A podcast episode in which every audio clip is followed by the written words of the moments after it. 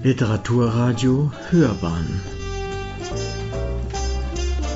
Abseits vom Mainstream. Ich sitze hier in der Seidelvilla im Vorfeld einer Veranstaltung, auf der Michael Kumpfmüller lesen wird.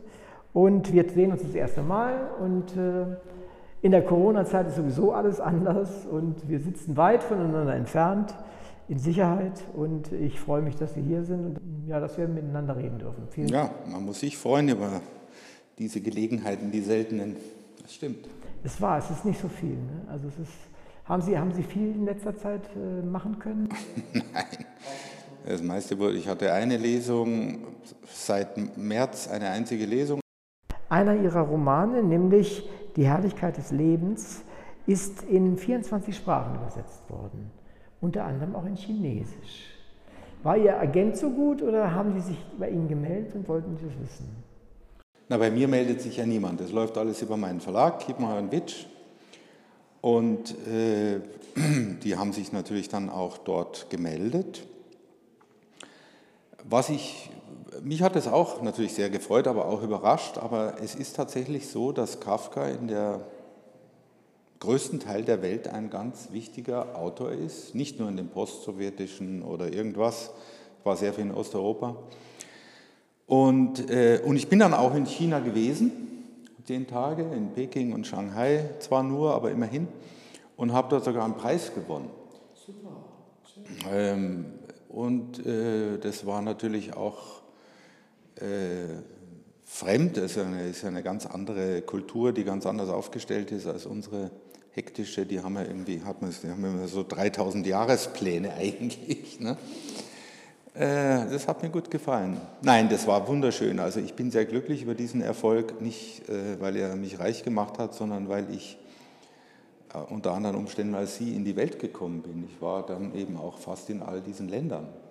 Nicht in allen, aber und ich liebe das. Ich war in Georgien und was weiß ich, in Sibirien und so weiter. Und äh, da ich gerne reise und neugierig bin, war das herrlich, war anstrengend, weil ich in der Zeit wirklich nicht viel arbeiten konnte, aber das war es auf jeden Fall wert.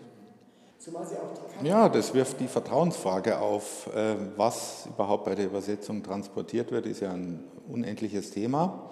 Aber irgendwas wird es schon sein und eigentlich hat mich das nie groß beschäftigt. Ich habe gedacht, na, irgendwas wird schon ankommen. Und, äh, weil wir ja auch umgekehrt, ich meine, ich kann ja auch keine portugiesischen Romane im Original lesen oder keine Ahnung was. Und äh, das ist mir eigentlich zwar klar, dass das irgendwie nicht dasselbe ist wie das Original, aber da ich ja nur die Übersetzung habe, bin ich glücklich, dass es sie gibt. Und das gilt umgekehrt auch. Ich habe so ein bisschen den Ruf, dass jedes meiner Bücher sehr anders ist als das vorhergehende. Und da ich einen klugen Verleger hatte, der jetzt in Pension ist, aber immer noch im Verlag, der hat mal gesagt, ja, es gibt aber ein Thema, was alle diese Bücher verbindet. Du schreibst immer über Menschen, die unter Druck sind. Ich würde das ein bisschen umformulieren. Ich interessiere mich für ausweglose Situationen. Meine Dissertation zum Beispiel, ich war Germanist, als Germanist, nicht als war über den Kessel von Stalingrad. Also das scheint mich zu interessieren und äh, so gesehen ist das eigentlich der Link. Ähm, und äh, mich interessiert, was Leute da machen in solchen ausweglosen Situationen. Und äh, als Schriftsteller, der dann einen Erzähler erfindet, bin ich eigentlich immer auf ihrer Seite, was sie da machen. Ähm, aber sie machen eben auch Dinge, die ich nicht richtig finde. Also das war eigentlich das Thema bei diesem Roman, äh, Virginia Woolf, da geht es ja äh, um den Skandal des Suizids. Genau. Und, ähm, und ich überprüfe sozusagen meine Empathiefähigkeit. Ich glaube, ich bin ein sehr empathischer oder gelte als sehr empathischer Schriftsteller und mir geht es aber eigentlich darum, wo endet die? Wo sage ich Nein? Was ja nicht nur eine Schriftstellerfrage ist, sondern eine Lebensfrage. Also man kann ja, äh, wir leben meiner Ansicht nach in einer gesellschaftlichen Situation, wo, ich will das nicht unbedingt Empathie nennen, aber die Verständnis haben Maschinen ja sehr ausgefeilt sind. Und es gibt eigentlich überhaupt gar nichts Schlechtes mehr, weil ja alles immer schon verstanden ist. Also ich meine jetzt, was Übles geschieht und so weiter. Ja? Und äh, der, dieser Ort interessiert mich, also, wo man da Einspruch erheben muss. Ja, ich verstehe, dass du das und das äh, tun möchtest oder dann meinetwegen auch getun hast, aber ich bin trotzdem nicht einverstanden. Aus den und den Gründen. Und daran habe ich mich, glaube ich, in dem Roman abgearbeitet. Ist auch ein Eheroman, finde ich auch spannend. Anders als der Kafka-Roman, der so übersetzt wurde, war das ja kein Eheroman, da ging es um den Tod. Der Tod als auswegloses Geschehen, äh, dem man etwas abtrotzt. Ja, das ist offensichtlich mein Thema, dass ich äh, mich dem dann aber auch widersetze. Ja? Also es geht mir eigentlich um den Widerstand natürlich gegen die ausweglose Situation, beziehungsweise wenn das nicht geht, ähm, dann muss man es akzeptieren. Und die ausweglosen Situationen, trotz Wohlstand und Konsum und alles, die verschwinden ja nicht. Und global schon gleich dreimal nicht. Ne? Es gibt sie ja überall. Also insofern ist das aber kein Glaubensproblem, weil wenn Sie sagen, wenn Sie sich auf den Suizid beziehen und sagen, damit bin ich nicht einverstanden, sondern es ist einfach. Nein, also in dem, in dem Kontext äh, ist es eher ein soziales, matrimoniales Problem, deshalb habe ich ja auch gesagt, das ist ein Eheroman. Da gibt es einen Partner, der äh, Sie, Virginia Woolf, 30 Jahre lang begleitet hat, in einer Weise, die ihr überhaupt, weil sie hatte immer natürlich psychische Probleme, also ich, ich, ich, ich stelle da keine Regel auf, aber ähm, ich, finde, dass, äh, ich finde, dass der Suizid unter diesen Umständen oder auch den Umständen, die ich kennengelernt habe aus, aus Erzählungen, äh, oft ein unglaublich aggressiver und asozialer Akt ist, weil es gibt ja immer jemanden, der da zurückbleibt, nicht wahr? Und der das verstehen muss und der damit klarkommen muss. Und ich weiß jetzt nicht, ob man das vorher besprechen kann und ob man sich sozusagen eine Entlassungsurkunde ausstellt oder wie auch immer, aber einfach abzuhauen und zu sagen, ist mir egal, was aus dir wird, der du mir ein Leben lang treu wirst, ist zumindest ein Problem, finde ich. Ja, oder, oder noch die schlimmeren Fälle von denen von irgendwelchen Investmentbanker, also wo ich aus meinem Kreis gehört habe, ohne sie zu kennen, die sich dann im Badezimmer irgendwie ein Messer ins Herz rammen und, und ihre Söhne dürfen sie dann finden. Ich finde das, find das empörend. Ja, der einzige Selbstmord, den ich eigentlich äh, akzeptabel finde, also, aber der stammt aus der Literatur, ist im Zauberberg von Thomas Mann, wo dieser Castor am Ende im, Winter in den Wald geht und erfriert. Ja, da würde ich sagen, okay, der hatte keine Familie, der war alleine, der, der hat, war verzweifelt, aus welchen Gründen auch immer, habe ich alles vergessen und dann macht er das so. Ist schlimm genug für ihn und so weiter, man kann darüber, aber das ist irgendwie, sagen wir, sozialverträglicher als, als andere zum Zeugen sozusagen äh, äh, des Tötungsvorgangs zu machen. Also da spätestens bin ich wirklich empört. Verstehe ich. Wir haben ja hier in, in, in München das häufig, indem man U-Bahn fährt, ja, zum Beispiel, das ist, doch, das ist doch unglaublich. Diese Menschen sind, nicht alle, aber die sind zerstört ja. diese Fahrer. Ja, ja, und es ist, ist sogar eine doppelte Geschichte dabei. Die, die Hinterbliebenen müssen alles bezahlen, was da angerichtet worden ist. Das ist nicht ernst. Das ist ja, ich, hab, ich kenne einen, einen Tatortreiniger, der hat mir das mal sehr ausführlich erklärt. Also, ja, da wird, also das, das, das hört mich ja noch mehr. Das ist ja, da wird, genau, wird die Familie noch zerstört. Ja, ja, und zwar ökonomisch. Wirklich, ja, und zwar wirklich. Und also insofern bin ich bei Ihnen. Man muss schon gucken, was man da tut. Ja wenn man sich umbringen will. Im Prinzip, ich habe ein Theaterstück geschrieben vor langen Jahren, äh, da ging es um Selbstmord und damals war ich noch sehr jung und eines der höchsten Güter, der, der, das von einigen Philosophen propagiert wird, ist, dass man sich umbringen kann in jungen Jahren. Das ist ein, eine Möglichkeit, die man hat. Ja, ja, dieses sozusagen Suizid als Ort der Freiheit. Genau. Ja, und insofern fand ich das damals irgendwie, hatte einen gewissen Sinn für mich. Ja. Aber mittlerweile bin ich ein bisschen älter und da sieht das für mich nicht mehr so aus. Und jetzt verstehe ich aber auch, warum Sie meinen, dass es, man, man darf sich nicht einfach so davon machen und den Menschen das hinterlassen. Wenn man nichts hinterlässt an Spuren, an, an großartigen Problemen, hm, dann ist das. Ja, aber das Komische ist, dann gäbe es ja eine andere Möglichkeit. Ich meine, der Investmentbanker, der äh, ruiniert ist, weil er was weiß ich was gemacht hat oder nicht gemacht hat, der könnte ja auch sagen, ich äh, steige in ein Flugzeug nach Ecuador und dann verliert sich meine Spur. Ja und dann weiß man nicht, ob er lebt oder so. Das ist immer noch schlimm, weil es auch verantwortungslos ist, aber dann jedenfalls nicht im Haus. Ja, dieses Verschwinden ist, ist an der Stelle sicherlich das, humanere für die Hinterbliebenen. Ja. Ich habe gelesen, dass Sie mal für den Egon Erwin Kisch Preis nominiert waren. Ich Zweimal liebe, sogar. Ich liebe, dreimal sogar. Ich liebe Egon Erwin Kisch. Ich mag sein Warten auf Wunder sehr zum Beispiel. Sie, Sie kommen ja auch aus dem journalistischen Bereich. Wie, wie weit spielt das immer noch in Ihre Bücher hinein? Naja, also meine journalistische Karriere, formal stimmt das. Ich habe aber erstens aus einer Hospitanz hier beim BR, ich habe nie eine journalistische Ausbildung gehabt. Ich habe auch nie in einer Redaktion in dem Sinne gearbeitet, dass ich eine Zeitungsseite gemacht habe oder eine Radiosendung gemacht habe, sondern ich habe nach ein bisschen Radio frei Schnauze, am Anfang einfach nur, was mir einfiel, Reportagen geschrieben und in den 90ern bekam man die noch unter. Und es waren Reportagen sehr oft, weil mich das immer fasziniert hat, über Leute, die arbeiten, über die Arbeit von Menschen. Das hat mich immer sehr interessiert, weil da bin ich sozusagen früher Marxist. Äh, durch die Arbeit wird der Mensch zum Menschen sozusagen. Ja? Und zwar ganz einfache Jobs, Sekretärinnen, Flickschneider, Krankenschwestern, die, die haben mich interessiert. Ja? Gut. Und so, und die Brücke zum, zur Literatur ist doppelt. Einerseits habe ich schon damals immer eigentlich schreiben, literarisch schreiben wollen und habe dann immer so geschrieben, dass in, der, in dieser albernen Hoffnung, wie die Mädchen auf den Boulevards von Hollywood, dass da eines Tages mir auf die Schulter klopft und sagt, hey, du willst doch eigentlich einen Roman schreiben, nicht wahr? Und genau das ist mir passiert mit einem Agenten aufgrund einer Reportage im FAZ-Magazin. Und dann hatte ich meinen ersten Roman damals schon vorbereitet. Das war die Umbruchphase zwischen Dissertation und was danach und so weiter. Und Familiengründung war eine schwierige Zeit. Also das ist das eine, dass ich damals schon schön schreiben wollte, wenn man das so nennen will.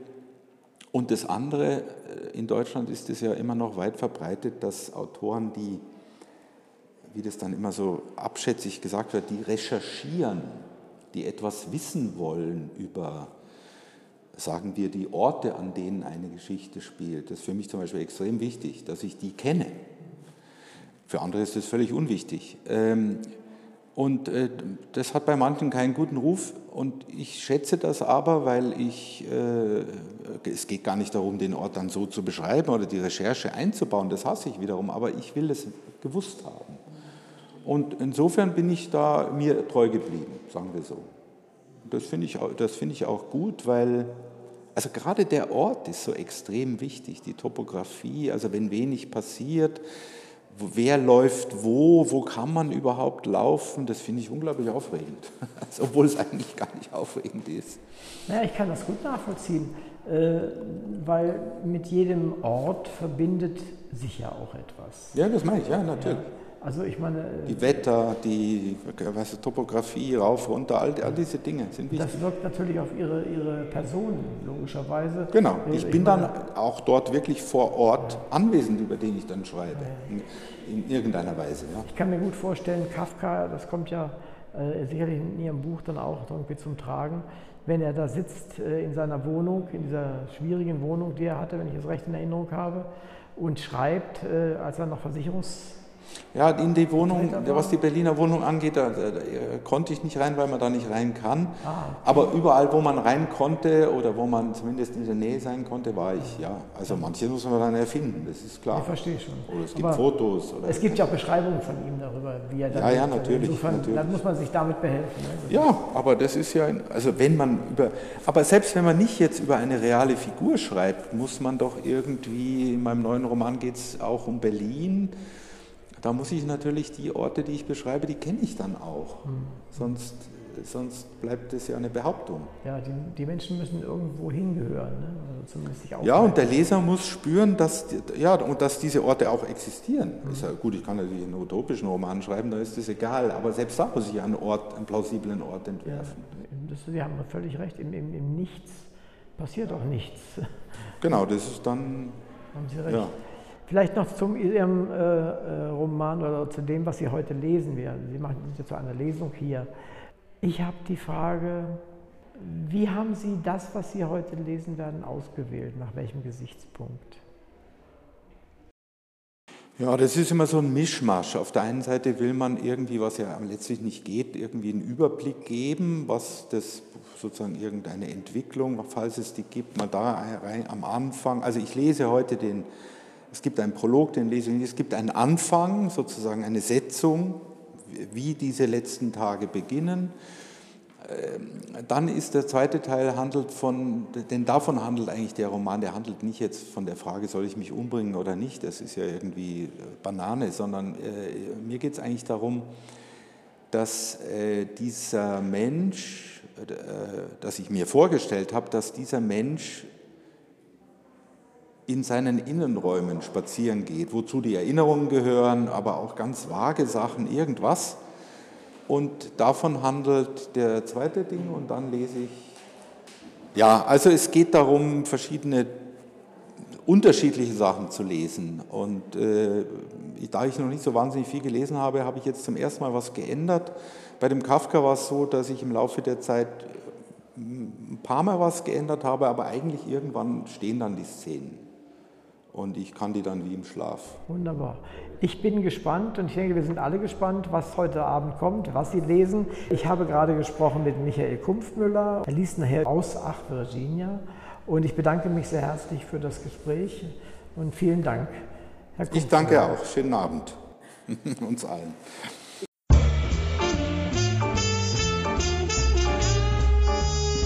Literaturradio Hörbahn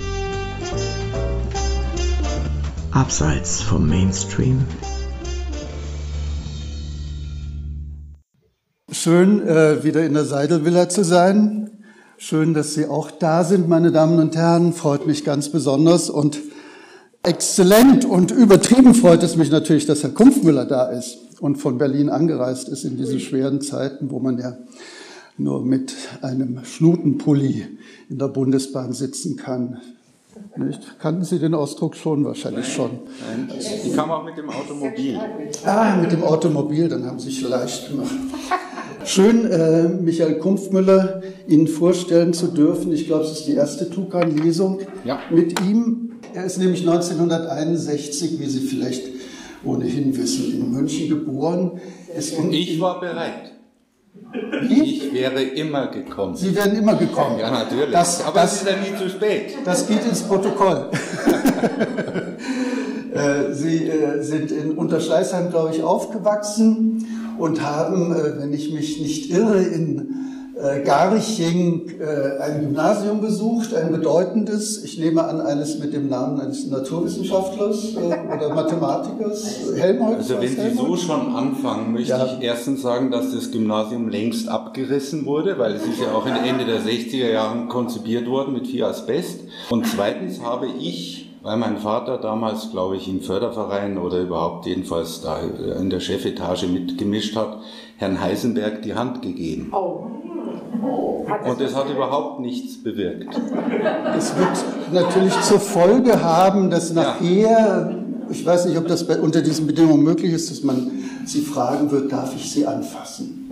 Ich, äh, ich erinnere an meine Lesung in Leipzig, wo Sie ja nicht dabei waren, logischerweise. Da habe ich zum ersten Mal in meinem Leben die Leser aufgefordert, dass sie mich berühren dürfen.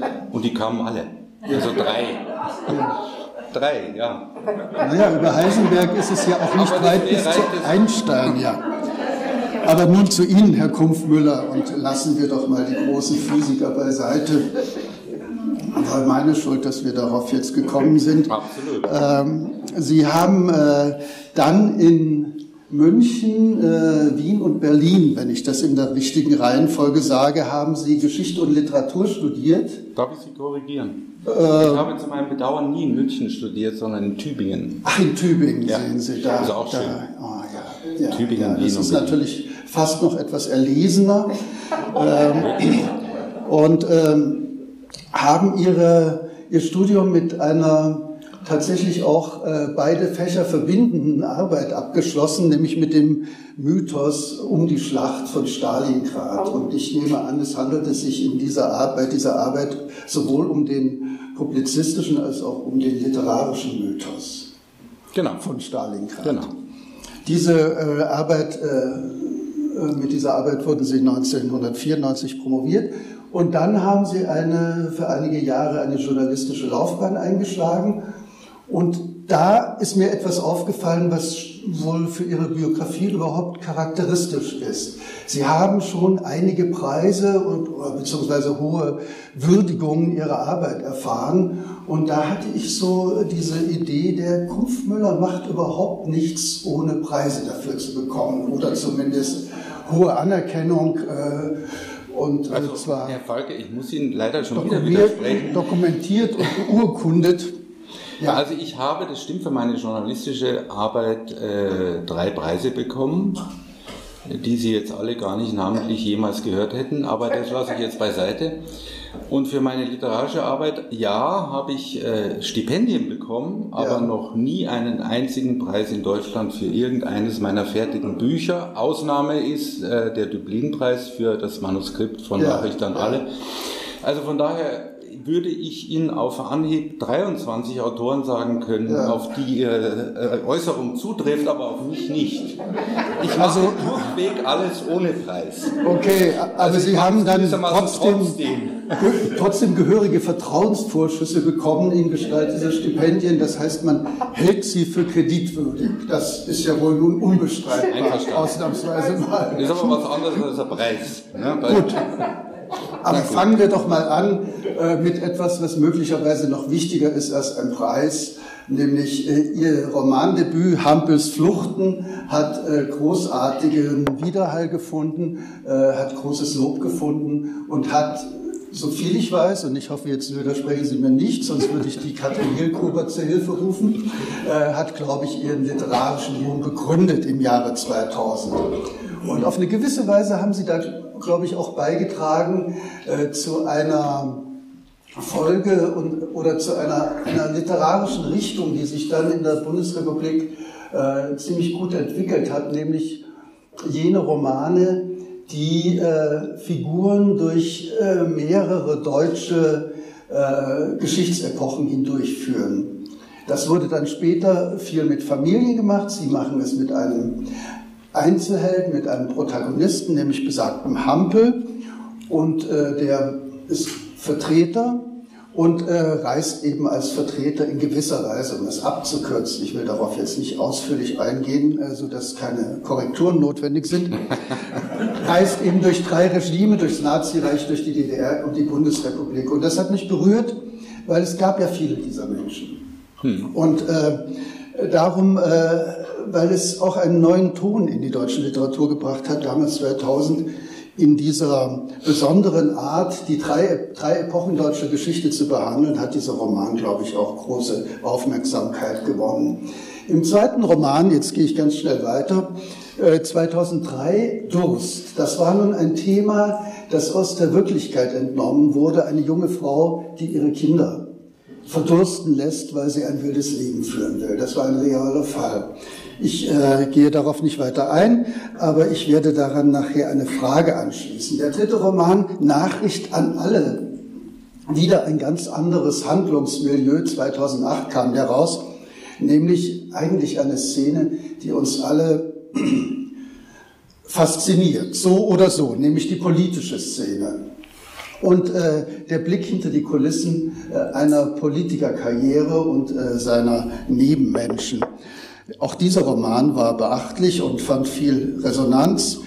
Aber den allergrößten Erfolg, wenn ich das so sagen darf, und jetzt dürfen Sie mich natürlich wieder korrigieren, wenn Sie wollen, hatten Sie bislang 2011 mit einem Roman über Franz Kafka, äh, in dem Sie uns Franz Kafka auf eine Art äh, vorgestellt haben, die äh, uns aus, sei es aus seinen Briefen, sei es aus äh, seinen Biografien nicht so geläufig ist, nämlich einen lebensfrohen, lebenszugewandten, optimistischen Franz Kafka in seinem letzten Jahr, als er mit Dora Diamant äh, äh, verbandelt war und äh, sie vielleicht sogar geheiratet hätte und dann aber eben von der Tuberkulose hinwegrafft wurde.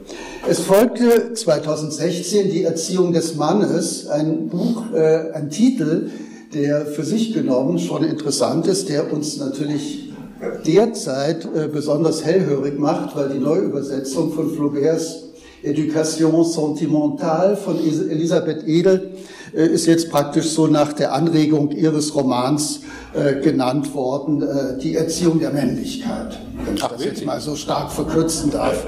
Naja, irgendwie bezieht sich auch ein bisschen auf Schlegel, aber der kann ja nicht die entscheidende Rolle gespielt haben. Ähm, die Erziehung des Mannes, also äh, da haben Sie ein Thema aufgegriffen, wenn ich das richtig in Erinnerung habe, dass uns heute auf den Nägeln brennt, also jedenfalls uns Männern, äh, nämlich, äh, dass das alles ziemlich schwierig geworden ist. Mhm. Die Männer seien heutzutage, äh, nachdem wir mit so vielen Fronten um uns äh, zurechtzukommen haben. Der nächste Roman. Zustimmung meinerseits. Danke. Der nächste Roman Tage mit Ora. Und das ist nun eine amerikanische Geschichte eines Paares, das äh, in die USA fährt, dort eine Reise unternimmt und ausprobiert, wie sie miteinander zurechtkommen können. Ein schönes Thema, auch eine schöne Konstellation, weil es eine ausgesprochen amerikanische Konstellation ist, nämlich spanne zwei entgegengesetzte Figuren zusammen und lasst sie durch die USA reisen und sie werden sich annähern. Und was gibt es entgegengesetzteres als ein Mann und eine Frau, die ineinander verliebt sind? Nun aber endlich zum neuesten Roman von Michael Kumpfmüller. Äh, neueste Roman in diesem Jahr ganz gewiss. Äh, erschienen im Frühjahr. Eigentlich äh, war unsere Einladung schon für das Frühjahr geplant. Naja, Sie wissen ja, wie das war. Und ähm, wir sind sehr froh, dass es zustande gekommen ist und dass Sie nun doch noch, bevor alle Ausgangsbeschränkungen epidemisch werden, und doch noch gerade noch schnell nach München gekommen sind. ähm, also, ach Virginia. Nun, eine kurze Frage zu der Aufzählung von Romanen, die ich eben vorgelegt habe. Äh, ich sehe da eine Mischung zwischen äh, literarischen Motiven an Stoffen, die fesselnd und interessant sind und vielleicht auch so ein bisschen eine journalistische Hermeneutik. Ist das richtig, dass Sie Ihre Themen auch so ein bisschen mit den offenen Augen eines journalistischen Interesses finden? Also ich möchte jetzt erstmal sagen, dass ich sehr froh bin, hier zu sein. Und meine erste Lesung im Tukan-Kreis, der mir, äh, glaube ich, mit 17 begegnet ist. Damals wollte ich schon unbedingt Schriftsteller werden, das hat aber noch 20 Jahre gedauert fast. Ähm, aber ich dachte, es sei eine gute Idee, wenn ich ein Zeitungsarchiv anlege mit Artikeln aus der Süddeutschen ähm, wo es immer nur um Autoren ging. Und da weiß ich noch, waren auch ein paar Tukan-Kreislesungen dabei. Das Archiv ist leider vernichtet worden. Gut. Ähm, ja, die Zeiten sind schwierig. Ich bin aber der Meinung, äh, dass das eine gute Nachricht ist, dass es Veranstalter gibt, die mit diesen Auflagen dann sagen, wir machen trotzdem was. Das ist eine gute Nachricht für uns Autoren. Ich freue mich, dass Sie heute Herr da sind, Herr Falke. Ich werde Ihnen auch nie wieder äh, widersprechen. Also sollten wir nochmal Sie nicht moderieren, auch nicht mehr. Das mit München musste ich sagen, weil das klingt so, als verstanden. ob ich hier doch mehr in München Zeit verbracht hätte, als es äh, biografisch aus irgendwelchen Gründen halt so war. Ich wollte nur ehrlich sein, nicht sagen, dass Tübingen besser ist als München. Wie könnte ich? ähm, so, jetzt zu dem Journalistischen. Das, ähm, das kommt darauf an, was Sie unter journalistisch verstehen. Es ist richtig, ich habe ein paar Jahre äh, Radiosachen gemacht, relativ aktuell, also über eine, ein Praktikum beim BR.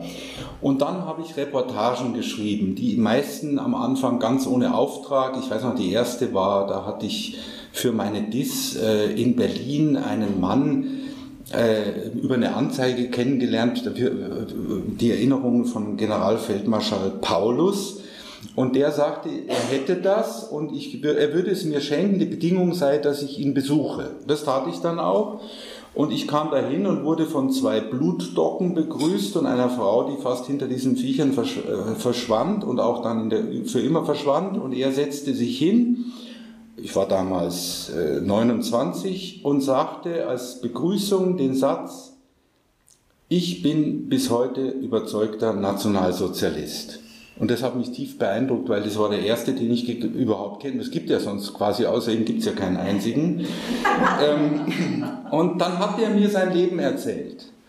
Und das war eine interessante, eigentlich literarische Erfahrung und das ist auch eine Antwort auf das, was Journalismus ist oder nicht ist oder sein könnte. Ich hatte ja kein Band mit, ich war ja völlig unvorbereitet. Aber ich war so unfassbar elektrisiert, dass ich mich dann, glaube am nächsten Tag hinsetzte und aus dem Gedächtnis das aufschrieb. Und das war meine erste, überhaupt meine erste äh, literarische oder journalistische, ich kann es gar nicht an dem Punkt unterscheiden, äh, die ich je gehabt habe, außer diesen Radiosachen. Gut, und dann habe ich eben Reportagen geschrieben, meistens ohne Auftrag. Irgendwie hatte ich dann ein paar Kontakte, FAZ-Magazin und NZZ vor allen Dingen, und für die habe ich dann öfter gearbeitet. Aber ich, ich sage das nur deshalb, ich bin in dem Sinne nie ein Journalist gewesen, ich hatte nie ein äh, Volontariat gemacht, ich habe nie Redaktionssitzungen besucht, sondern ich habe geschrieben. Und für mich war das immer dasselbe eigentlich. Ja? Also ich habe mich für Themen interessiert, für Menschen, ich habe mich dafür interessiert, irgendeine Sprache zu finden, die ich dann als meine irgendwann hätte bezeichnen wollen. Und so ist es eigentlich bis heute, nur dass das halt jetzt andere Formen annimmt und natürlich, sagen wir, die ästhetischen Momente des Schreibens für mich äh, einfach äh, die Hauptsache sind. Ja? Also ich, ich habe meinen Artikel in der Süddeutschen, da äh, war mal eine Seite über eine Krankenschwester, die ich in Berlin besucht habe. Da wollte ich ja nicht im Auftrag von Verdi über deren Arbeitsbedingungen schreiben, was ich dann aber tat, sondern eigentlich ging es mir äh, wie soll ich sagen, äh, eine poetische Beschreibung dieses absolut unpoetischen, also es ja sehr hochgegriffen jetzt, aber das hat mich interessiert. Ja. Also von daher war das, äh, lasse ich mich da sozusagen gar nicht auf irgendwelche Entweder-Oders ein. Ja. Also das passt für mich. Ich habe das nie verstanden, warum in Deutschland äh, Schriftsteller, die recherchieren, also das wird ja dann immer auch so gesagt mit diesem Zungenschlag, irgendwie so äh, anrüchig sind. Äh, und die waren, sind dann sozusagen die Originalgenies, wo die Worte direkt aus der Hirnschale kommen, also ohne Umweltkontakt. Das fand ich immer seltsam, weil das stimmt ja auch bei denen nicht. Gut, also viel zu lange, aber so, ja, so viel dazu. Will ich Sie jetzt nicht lange korrigieren. Also ich habe jetzt an, Ihrem, äh, an, an Ihrer Potenz, also Schriftsteller nicht gezweifelt mit dieser nein, Frage. Es gibt ja auch eine schöne, eine schöne Zusammenführung, äh, eine Gattung, nämlich die Novelle, wo beides äh, sehr nah aneinander ja. kommt. Nicht ja, das äh, Interesse an den unerhörten Begebenheiten, das journalistische auch und, und dann eben die literarische Ausführung. Und wenn Sie so einen Fall nennen wie den, von dem Sie erzählt haben, da kann man sich sehr gut vorstellen, dass, das gerade, dass man gerade zu, zu brennen anfängt, so etwas auszuführen, auch selbstverständlich. Mhm. Ja. Ach Virginia. Wer sagt denn Ach Virginia? Muss ich jetzt mal blöd fragen.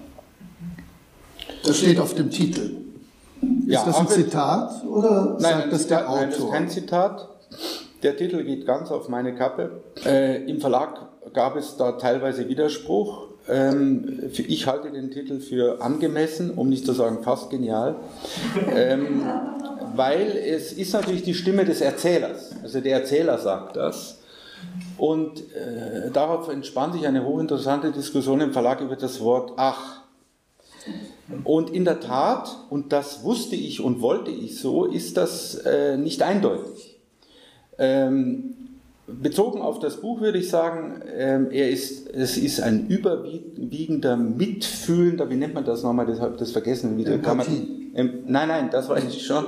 Nein, wie man dieses, wie, wenn man dieses Ach nennt, diesen Partikel, egal. Mhm. Jedenfalls hat irgendwas empathisch Mitfühlendes, äh, manchmal Flehendes, falls es da oben noch irgendwelche Instanzen gibt. Und dann hat es eben aber auch dieses, dieser Stoßseufzer der Mutter oder des Vaters, ach Gott, das schon wieder, oder der Ehemann, oder Sie wissen, was ich meine. Und das hat mir gefallen. Ähm, interessanterweise ist das aber genau mit dem Titel verbunden, auch was die Rezeption des Buches angeht, genau das ist sozusagen der Reibepunkt. Darf man, äh, soll man, kann man und mit welcher Lizenz ähm, als Mann zumal und so weiter äh, das über eine äh, Geistesheroin und eine Heldin des und so weiter der literarischen Moderne, darf man über die so äh, genervt seufzen, sage ich mal. Ja?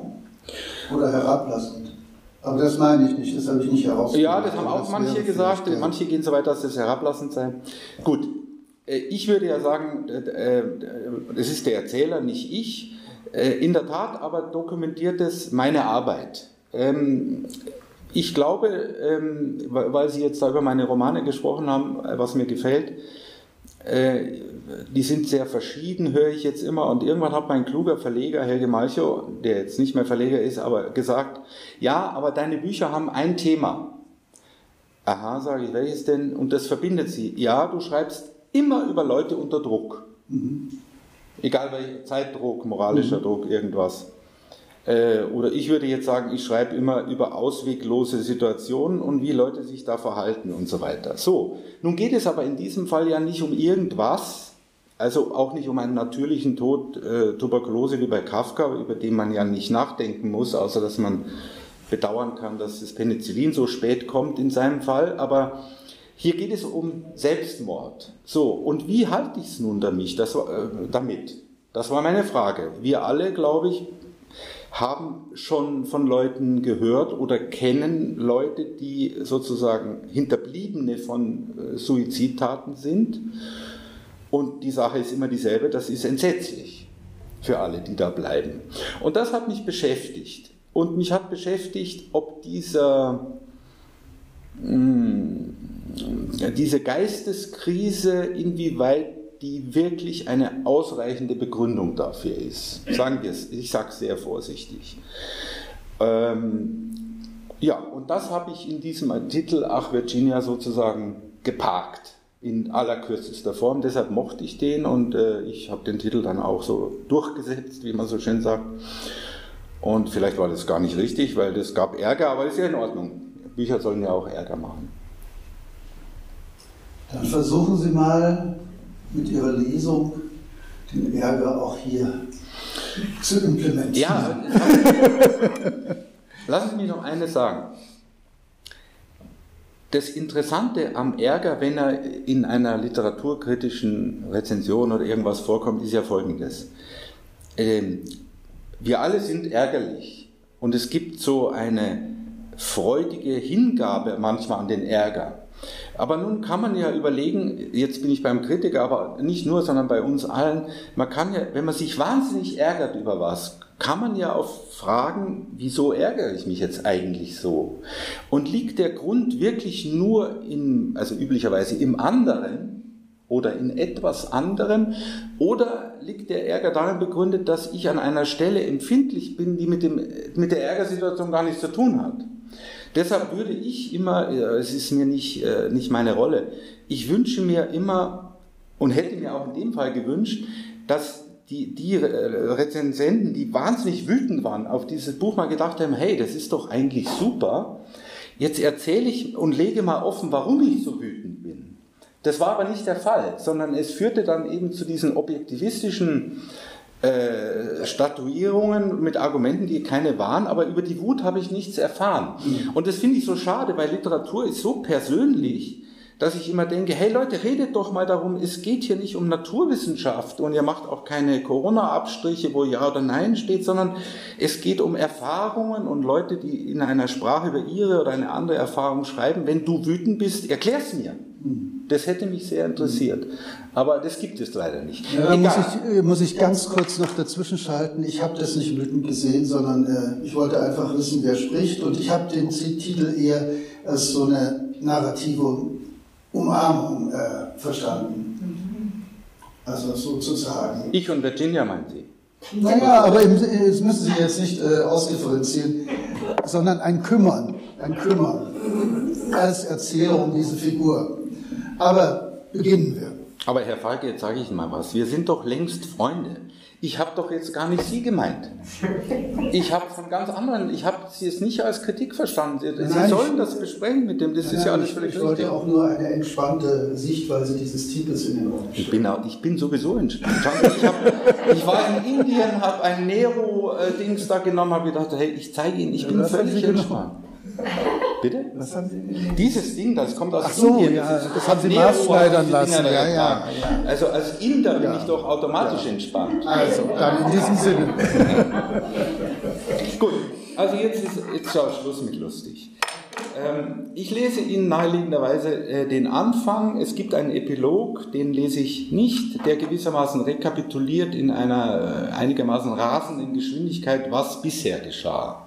Also ihr Leben als erfolgreiche Schriftstellerin und die Häuser und die Partner und was und, und, und Bloomsbury und das alles aber in einem schnellen Tempo und dann beginnen die letzten zehn Tage. Das sollte ich vielleicht noch sagen. Wie kommt es dazu, dass ich zehn Tage genommen habe? Es gibt die merkwürdige äh, Tatsache, nicht ganz gesichert, aber doch einigermaßen, dass Virginia Woolf offenbar zweimal einen Versuch unternommen hat und zweimal einen Abschiedsbrief an ihren Mann geschrieben hat. Das ist ja merkwürdig, das hat mich sofort interessiert. Was macht Schriftsteller schreiben ja immer über die Zeit was, was, was, was war in der Zeit, was macht die da oder was macht sie nicht äh, oder was geschieht ihr und so weiter. Man weiß, dass sehr wenig los war, weil sie da ja auf dem Land leben, da in East Sussex, wo die ganze Zeit dieser Roman spielt, außer es handelt sich um Erinnerungen. Gut, und also beginnt es mit dem ersten Brief und dem ersten Versuch, 18. März, das Jahr steht da nicht, aber es ist 1941. Der Anfang vom Ende ist, dass sie ihrem Mann schreibt. Sie hat es wieder und wieder aufgeschoben, aber nun ist der Zeitpunkt da. Sie sitzt wie in den guten Jahren in ihrer Schreibhöhle im Garten, wo sie ein Gutteil ihres Werks geschrieben hat, zwei Handvoll Romane, Briefe, ihre Tagebücher, ab und zu eine Rezension oder was sonst sie an ihrem Schreibtisch getan hat fluchen vor allem, warten, dass die Wörter, Sätze kommen und dann abtauchen, weit weg in ihre fein ziselierten Innenwelten, während draußen immerzu der Garten gewesen ist. Und Lennart in diesem Garten, die wundersamen Blumen, Bäume, der Teich, kleines Getier. In der nahen Ferne die geliebte Landschaft der Downs, wie in den Sekunden vor dem Einschlafen zieht all das an ihr vorüber, bevor sie in verzweifelter Hast zu schreiben beginnt. Seltsam beschwingt fast, als würde ihr gefallen, was sie da schreibt, der neue Schwung, mit dem sie es tut, weil ja alles unumstößlich wahr ist, hier in ihrem letzten Brief, wie sie glauben muss, der ohne jeden Schnörkel ist und eines Adressaten kaum bedarf. Liebster, ich bin mir sicher, dass ich wieder wahnsinnig werde. Ich habe das Gefühl, dass wir nicht noch eine dieser schrecklichen Zeiten durchmachen können. Und dieses Mal werde ich nicht wieder gesund werden. Ich fange an, Stimmen zu hören und kann mich nicht konzentrieren. Also tue ich, was das Beste zu sein scheint. Du hast mir das größtmögliche Glück geschenkt. Du warst in jeder Hinsicht alles, was jemand mir sein konnte. Ich glaube nicht, dass zwei Menschen glücklicher hätten sein können, bis diese schreckliche Krankheit kam. Ich kann nicht länger dagegen ankämpfen. Ich weiß, dass ich dein Leben ruiniere, dass du ohne mich arbeiten könntest. Und das wirst du, ich weiß. Du siehst, ich kann nicht einmal das hier ordentlich schreiben. Ich kann nicht lesen. Ich will sagen, dass ich alles Glück meines Lebens dir verdanke. Du warst absolut geduldig mit mir und unglaublich gut. Ich will das sagen, alle wissen es. Wenn überhaupt jemand mich hätte retten können, wärst du es gewesen. Alles ist von mir gegangen, bis auf die Gewissheit deiner Güte. Ich kann dein Leben nicht länger ruinieren. Ich glaube nicht, dass zwei Menschen glücklicher hätten sein können, als wir es waren. Das ist, was sie schreibt. Sie hat keine zehn Minuten dafür gebraucht. Es ist die abschließende Summe, ihre Bilanz obwohl sie aus Erfahrung weiß, dass Worte manchmal etwas in Gang setzen, das ohne sie niemals in Gang gesetzt worden wäre. Und insofern schreibt sie diesen Brief überwiegend für sich. Das Wetter an diesem Tag ist sehr schlecht, es regnet. Dazu ist es kalt, es ist windig, was sie nicht davon abhält, praktisch mit dem letzten Satz das Gartenhaus zu verlassen und Richtung Fluss zu laufen, der sich keine zehn Minuten entfernt durch die Landschaft bewegt. Man muss sagen, dass sie fast rennt, seltsam geduckt wie ein Tier auf der Flucht. Sie hält sich weit links, um schnell in den toten Winkel des Gartens zu gelangen und dann weiter zum Tor, wobei sie zur Kontrolle in alle Richtungen schaut, denn der Mann, der ihr Gefährte und Aufpasser ist, hat seine Augen und Ohren überall. Wenn er entdeckt, wie sie im offenen Pelzmantel das Grundstück verlässt, wird er es ihr bestimmt verbieten. Aber sie hat Glück. Er ist beschäftigt. Er sieht und hört sie nicht. Am Ende ist er gar nicht zu Hause. Er hat gesagt, dass er einkaufen fährt. Vielleicht ist er in Luz. Was aber keine Rolle mehr spielt, denn inzwischen hat sie sich einen komfortablen Vorsprung erarbeitet. Sie kommt gut voran. Außerdem ist der eisige Regen wie ein Kleid, das sie völlig umschließt und praktisch unsichtbar macht. Sie ist sofort bis auf die Haut nass. Sonst nimmt sie nicht viel wahr. Ihren Atem, die Schritte, hier und da ein Fetzen grün, weil sonst wenig zu sehen ist, nicht mal der Fluss, mit dem sie sich mehrfach besprochen hat. Und siehe, plötzlich liegt er vor ihr. Eigentlich wäre jetzt Platz für letzte Gedanken, ein kurzes Innehalten ob sie wirklich das Richtige tut, aber über das Denken ist die endgültig hinaus. Die Sache denkt sich sozusagen selbst, jetzt so kurz vor dem Ziel. Es sind nur noch wenige Schritte. Und schon klettert sie die steinige Böschung hinab und wirft sich ohne weitere Umstände ins Wasser. Das Wasser ist kalt. Es ist ungefähr so kalt wie der Regen, ein Hauch kälter womöglich. Der Unterschied ist gering, was heißt, dass sie weiter friert, womit es aber bald ein Ende haben wird. Bloß, dass die Dinge nicht so reibungslos verlaufen, wie sie geglaubt hat. Die Strömung reißt sie sofort weg nach rechts, aber sie geht nicht richtig unter. Kurz geht sie unter, bevor sie neuerlich oben ist. Von Ertrinken keine Spur. Sie treibt dann nur wie blöde auf dem gurgelnden, zischenden Wasser, mal näher am einen, mal näher am anderen Ufer und irgendwann kriegt sie Boden unter den Füßen und gesteht sich ein, dass es so nicht geht. Sie rappelt sich hoch und ist am Leben. Und so am Leben klettert sie zitternd an einer Stelle weit von der ersten die Böschung hoch und taumelt Richtung Haus, wo, von wo zu ihrem Schrecken Lennart ihr entgegeneilt. Niemanden möchte sie jetzt weniger sehen als ihn. Sie kann sich nicht erinnern, jemals so gefroren zu haben. Sie klappert mit den Zähnen, so sehr friert sie. Was ja ohne Zweifel bedeutet, dass sie lebt. Ihr ganzer Körper spricht davon, er macht sich lustig über sie. Und tatsächlich fühlt sie sich überaus dumm und klein. Lennart sieht sie kaum an, als er sie erreicht. Mein Gott, warum bist du nicht im Haus? Da draußen ist doch kein Wetter, um spazieren zu gehen, sagt er. Und sie ist so gut wie sicher, dass er völlig ahnungslos ist. Ja, sagt sie. Und nimmt hin, dass er sie mit verhaltener Ungeduld aufs Grundstück und weiter nach drinnen ins untere Wohnzimmer zieht, wo er plötzlich ein Handtuch bei sich hat und mit diesem Handtuch trocknet er sie mit schnellen, ruppigen Bewegungen ab. Alles was er von ihr zu fassen kriegt. Haare, Gesicht, die Augenpartie, Nase, Mund, den Hals. Mit der zärtlichen Routine eines Pflegers, wie sie denkt. Obwohl sie weiter nicht viel denkt und lediglich darauf achtet, was seine Finger tun und inwiefern sie das noch angeht. Als er mit der Arbeit fertig ist, steht sie eine Weile nur da und sieht zu einer Stelle im Zimmer, dort wo eines der Fenster ist, etwas links davon, auf ein Stückchen Wand, bevor er sie kopfschüttelnd in ihr Zimmer schickt und anbeißt, sich trockene Kleider anzuziehen. Ja, sagt sie ein zweites Mal, macht aber keine Anstalten. eine unbestimmte Weile, worauf er sie wortlos bis an die Tür ihres Zimmers führt und dort wartet, während sie sich drinnen eine Närrin schimpft, so plan und kopflos davongelaufen zu sein. Offenbar macht sie die Krankheit dumm.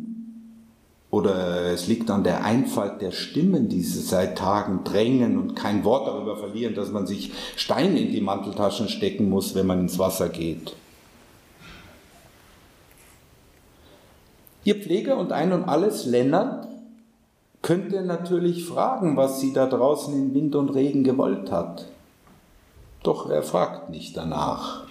Sie würde auf der Stelle schreien, wenn er jetzt mit Fragen käme. Es ist schlimm genug, dass er da ist und ihr begütigend über den Kopf streicht. Sie weiß, dass er seit Jahren eine Art Roman über sie schreibt, oben in seinem Zimmer, wo er sich regelmäßig Notizen macht, denn das tut er. Er führt Buch über sie. Das tägliche Auf und Nieder, Abstürze und Besserungen, ihren flatternden Blick und wie sie schläft und isst oder was sonst er für bemerkenswert halten mag, dass sie allmählich verrückt wird.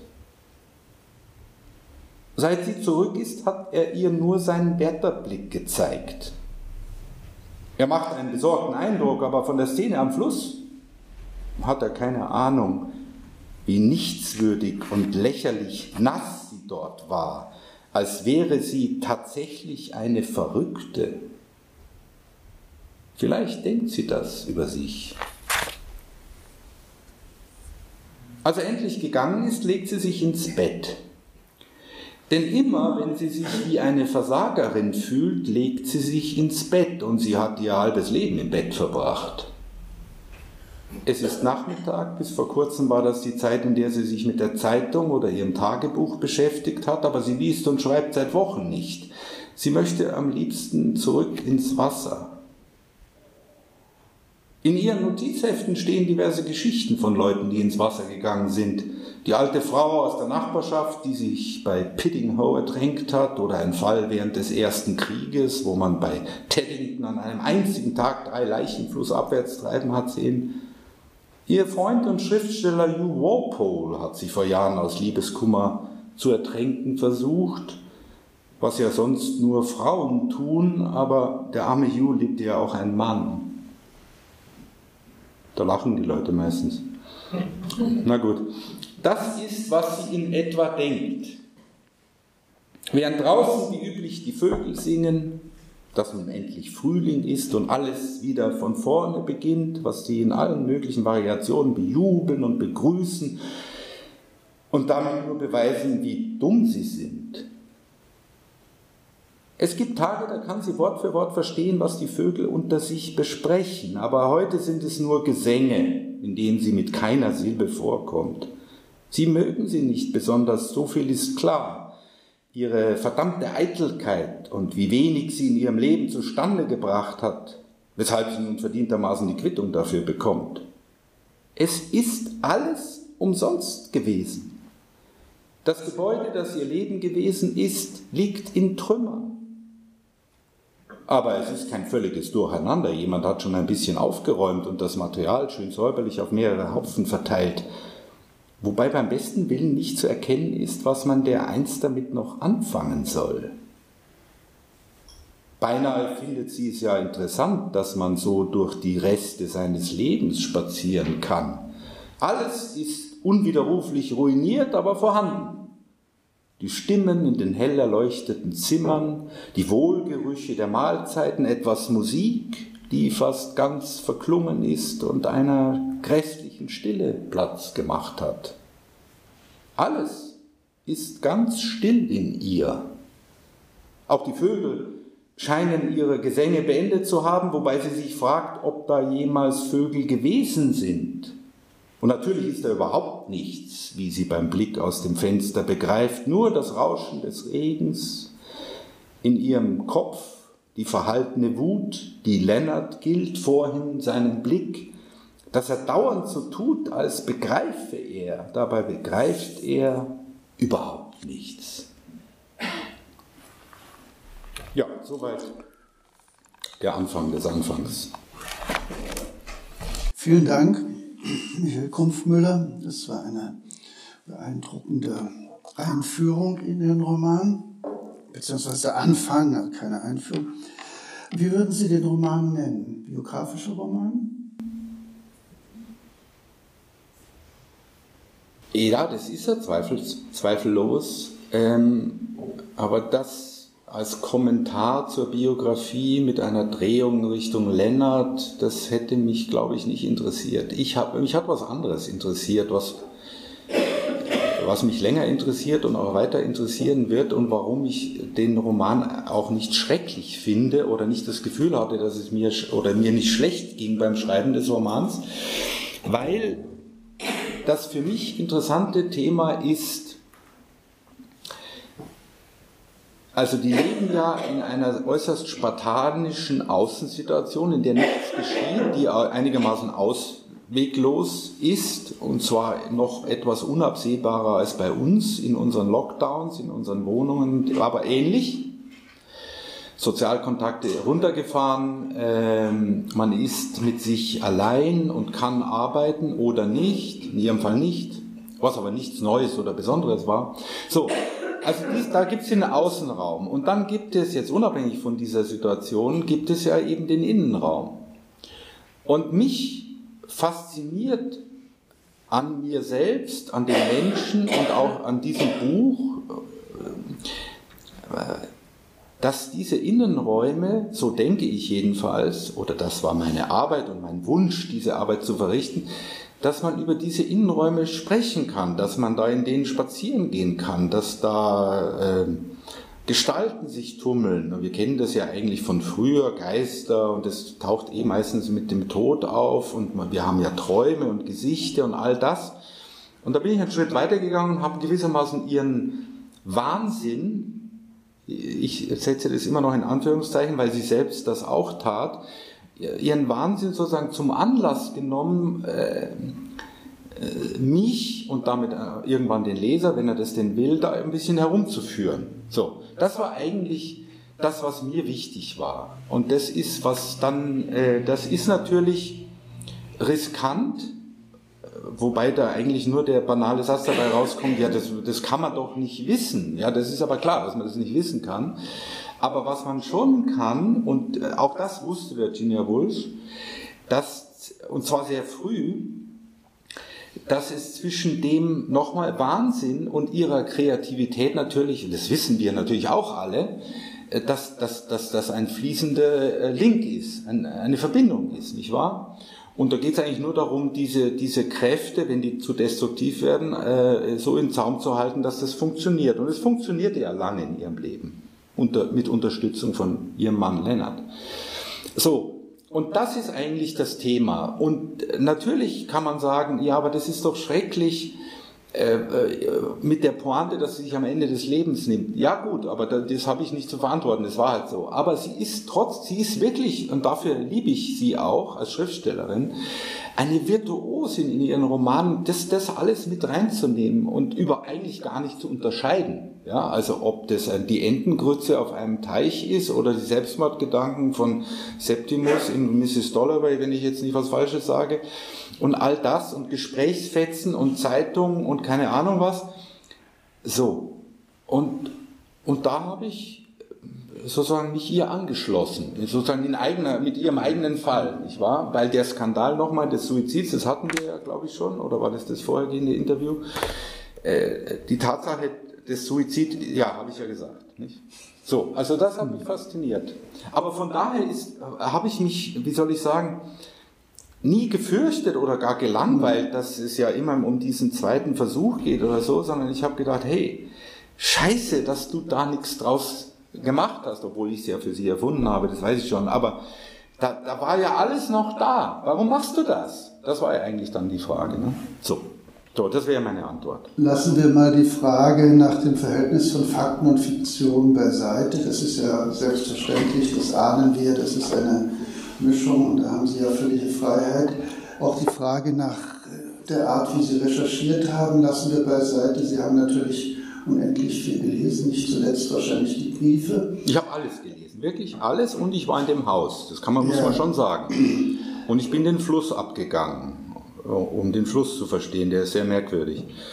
Eine Frage. Sie ja. schreiben, äh, wenn ich das richtig erkannt habe, schreiben Sie in einer Perspektive, was jetzt die Erzählperspektive angeht, schreiben Sie äh, äh, als personaler Erzähler, also Sie aus der, aus der Perspektive dieser Figur, aber gemischt oder stark äh, äh, überformt durch, innere, durch die Form des inneren Monologs, der nie in Ich-Form stattfindet oder fast nie, aber das ist so eine Mischung. Ja, zwischen aber, äh, Perspektive so. ja, der ja. Heldin und innere Monolog der Heldin. Äh, wie haben Sie sich diesen Ton erarbeitet? Diese Annäher die, dieser, äh, womit ich meine, der Ton ja auch immer eine Annäherung bedeutet. Ich habe nichts zu verlieren, also kann ich das sagen. Die Frage die gefällt mir sehr gut. Hat noch nie jemand gefragt. Ich stell, man muss sich das wahrscheinlich so vorstellen, kommt mir gerade vor wie so eine Jam-Session.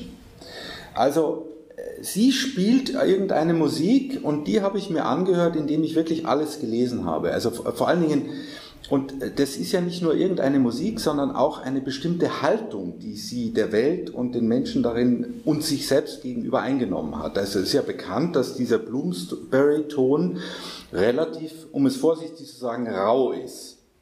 Ja, also die haben sich äh, äh, kritisiert und beneidet und fertig gemacht und dann haben sie ab und zu Penis gesagt und kamen sie ganz toll vor, also Virginia Woolf nicht und so weiter.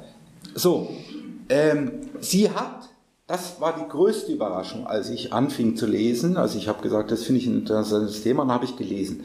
Ich finde es hochinteressant, dass sie ganz genau weiß in der heutigen Sprache, dass sie eine, und er ihr das auch immer gesagt hat, dass sie eine Narzisstin ist und nur um sich selber kreist.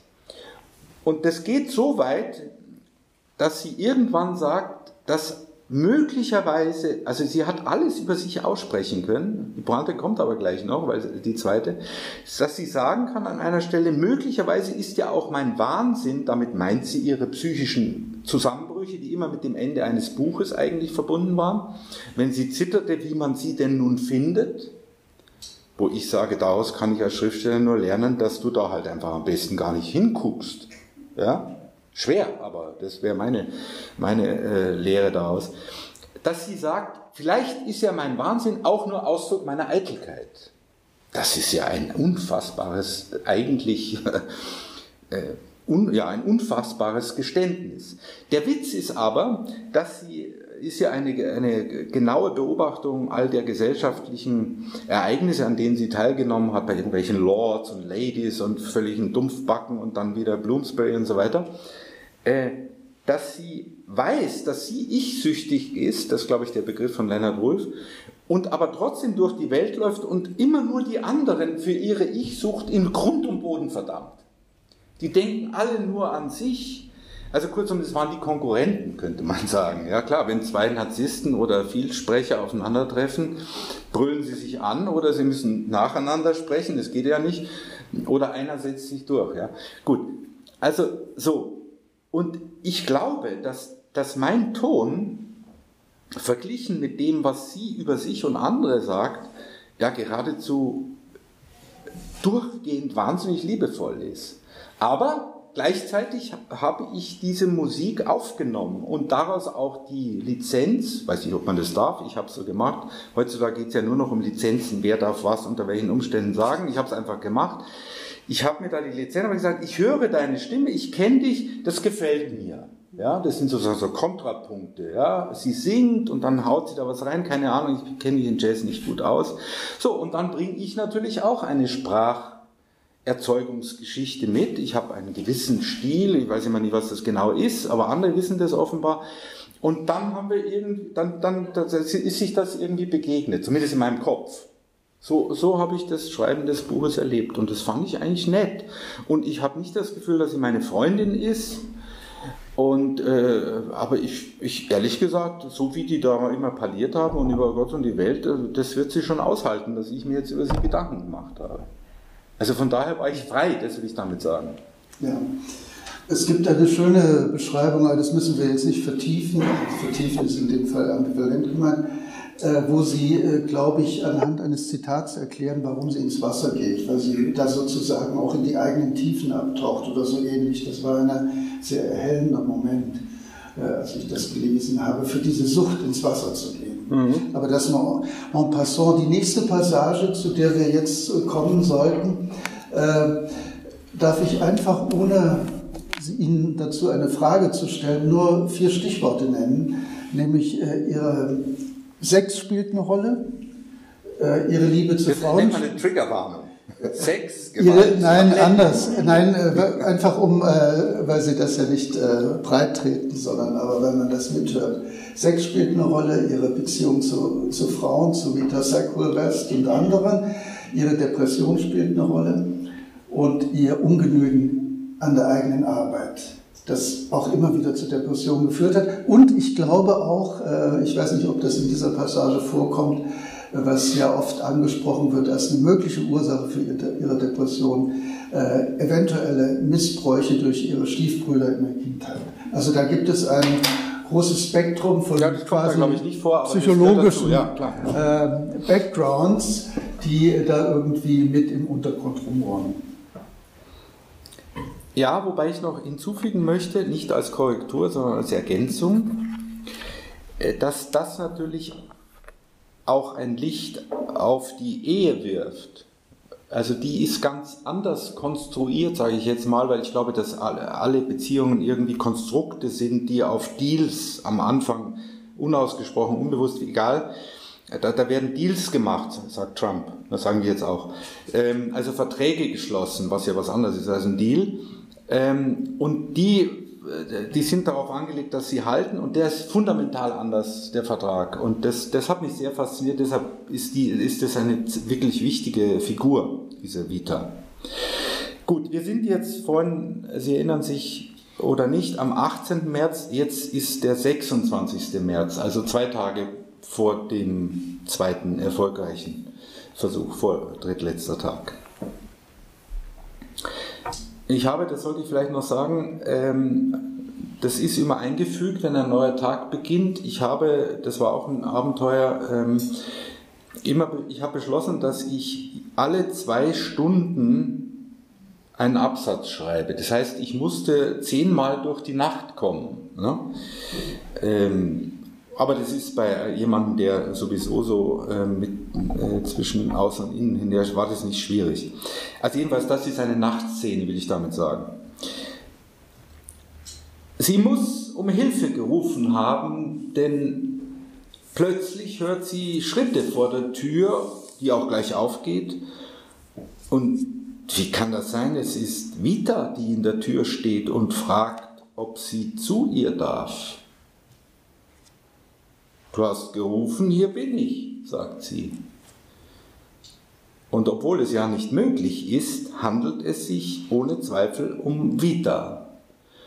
Etwas verjüngt, die Vita mit Anfang 40, wie sie glaubt, obwohl das Alter ja keine Rolle spielt. Was machst du hier? fragt sie vom Bett aus und findet Vita sehr schüchtern. Sie hat einen ihrer fulminanten Hüte auf, rot mit schwarzbraunen Federn, dazu ein eidechsengrünes Kleid, das sie noch nie an ihr gesehen hat. Vita traut sich noch immer nicht richtig zu ihr hin, aber endlich doch, man muss sie nur ein wenig locken und dann kommt sie schon und setzt sich, wie vor Stunden Lennart, auf die Bettkante, legt ihren Hut ab und ist bei ihr im Zimmer. Es ist eine große Freude, dass Vita sich auf den Weg gemacht hat, obwohl sie mit jeder Bewegung einen austernhaften Geruch verströmt, was doch einigermaßen störend ist. Wer weiß, bei wem sie gerade gewesen ist. Aber sie ist da und scheint so schnell nicht wieder wegzuwollen. Willst du dich nicht zu mir legen? Fast bereut sie diese kleine Frechheit, weil man Vita solche Vorschläge eigentlich nicht machen darf. Aber die ist erstaunlich brav und legt sich nur eben auf der Bettdecke ausgestreckt neben sie hin. Ach, Vita, liebste meine, ach, Vita. Sie hat sich die Haare schneiden und die Ohren stechen lassen wegen dieses Wesens, das halb Frau, halb Mann ist. Sie hat geschrien und geweint und mindestens hundertmal geflucht und weitere hundertmal gebettelt und geflüstert in verschiedenen Betten auf ihrer Frankreichreise, die der Höhe- und Wendepunkt zwischen ihnen gewesen ist, weshalb ihr anschließend nur der Rückweg zu Lennart blieb. Sie würde gerne fragen, was Vita von all dem behalten hat. Den Fischkauf in Seven Oaks, mit dem ja alles angefangen hat. Alles nach Vitas Plan, denn natürlich hatte sie einen Plan zum Abendessen Fisch und dann zur Nachspeise ein Stück zitternde, glückliche Virginia. Ja, weißt du noch? Bitte sag ja, bitte sag etwas, aber Vita liegt nur da und nickt. Ich bin froh, dass unsere Liebe sich so gut gehalten hat, sagt Vita irgendwann. Und diesen Satz hat sie eindeutig gestohlen. Und das darf man doch nicht dem anderen Sätze stehlen und heimlich seine Tagebücher lesen. Und das bekommt wieder jetzt auch zu hören. Den Satz hast du aus meinem Tagebuch. Es ist noch nicht allzu lange her, dass ich ihn geschrieben habe. Wenn sie ehrlich ist, ist sie verärgert. Ehe sie sich sagt, dass Vita den weiten Weg von Sissinghurst gekommen ist und es ist so eine Freude, dass sie gekommen ist.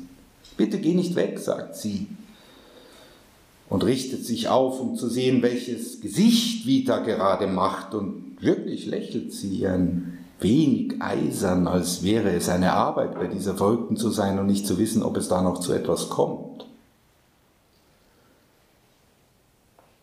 Was sie Vita jetzt sagen muss, ist kompliziert. Sie weiß nicht, wie sie anfangen soll, obwohl es am Ende nur ein paar wenige Sätze sind. Dass sie seit Tagen unterwegs und schon relativ weit ist und das Unterwegssein ist ihr Sterben, denn ja, meine Liebe, wieder, ich bin dabei zu sterben.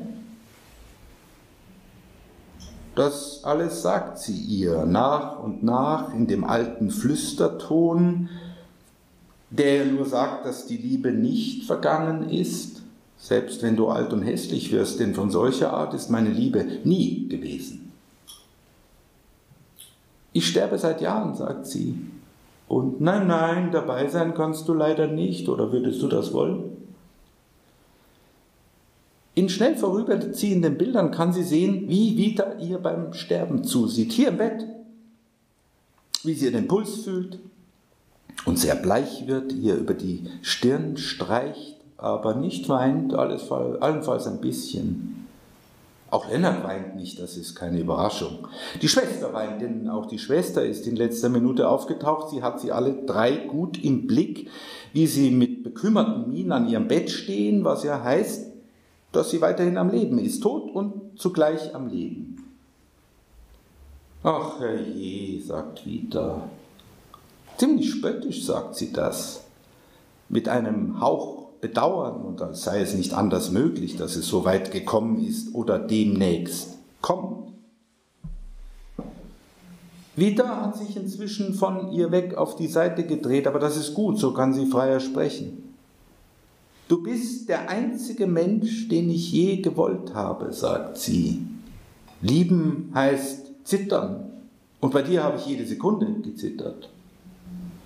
Ja, ja, na gut, sagt Vita, aber warum sterben? Niemand möchte sterben. Doch, ich, sagt sie. Vita, Unsinn. Sie versucht Vita zu erklären, dass sie jemanden kennengelernt hat. Kennengelernt ist das falsche Wort, erklärt sie. Niemand kennt ihn, obwohl er allen bekannt ist. Auch die, Lena sowieso. Draußen in den Downs, wo der Fluss ist, ist so ein Fluss nicht ein Mann, so hat sie jedenfalls gedacht. Naja, Mann, sagt Vita. Es dauert eine Ewigkeit, bis Vita spricht. Sie dreht sich wieder zu ihr hin und sagt, na gut, dann, ob Lennart von ihren Plänen weiß, ob er sie gut heißt, seinen Segen dazu gegeben hat, wie damals bei uns, sagt sie, er ist ja einer, der zu allem seinen Segen gibt, wenn es um die arme Virginia geht. Ob du wirklich so arm bist, wie du tust, lassen wir mal offen, sagt sie. Denn wenn du mich fragst, bist du die durchtriebenste Egoistin, die ich kenne. Sie zählt zwei, drei Beispiele auf, die im Detail nicht stimmen und letzten Endes Lügen sind. Und je mehr Vita lügt, desto mehr kommt sie in Fahrt, fängt nun auch an, über die Romane der ach so berühmten Frau Wulff zu sprechen. Und spätestens jetzt wird es zu viel. Vita wird unverschämt. Und von einer mittelmäßigen Schriftstellerin wie Mita muss sie sich das nicht gefallen lassen.